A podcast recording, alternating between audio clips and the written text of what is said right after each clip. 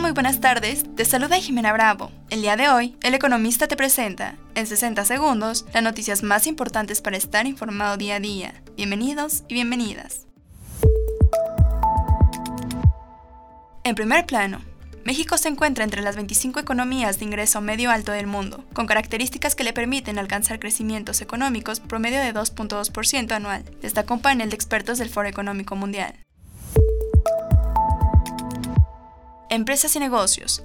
La agencia antimonopolios mexicana está analizando con mucho cuidado el traspaso de las plantas eléctricas de generación fósil del español Iberdrola al gobierno mexicano, dijo este miércoles la presidenta de la autoridad regulatoria. Política y sociedad. Un tribunal colegiado en materia administrativa de la Ciudad de México declaró inconstitucional el reglamento interior de la Agencia Nacional de Aduanas de México, al considerar que contiene facultades en materia aduanera que son exclusivas del SAT.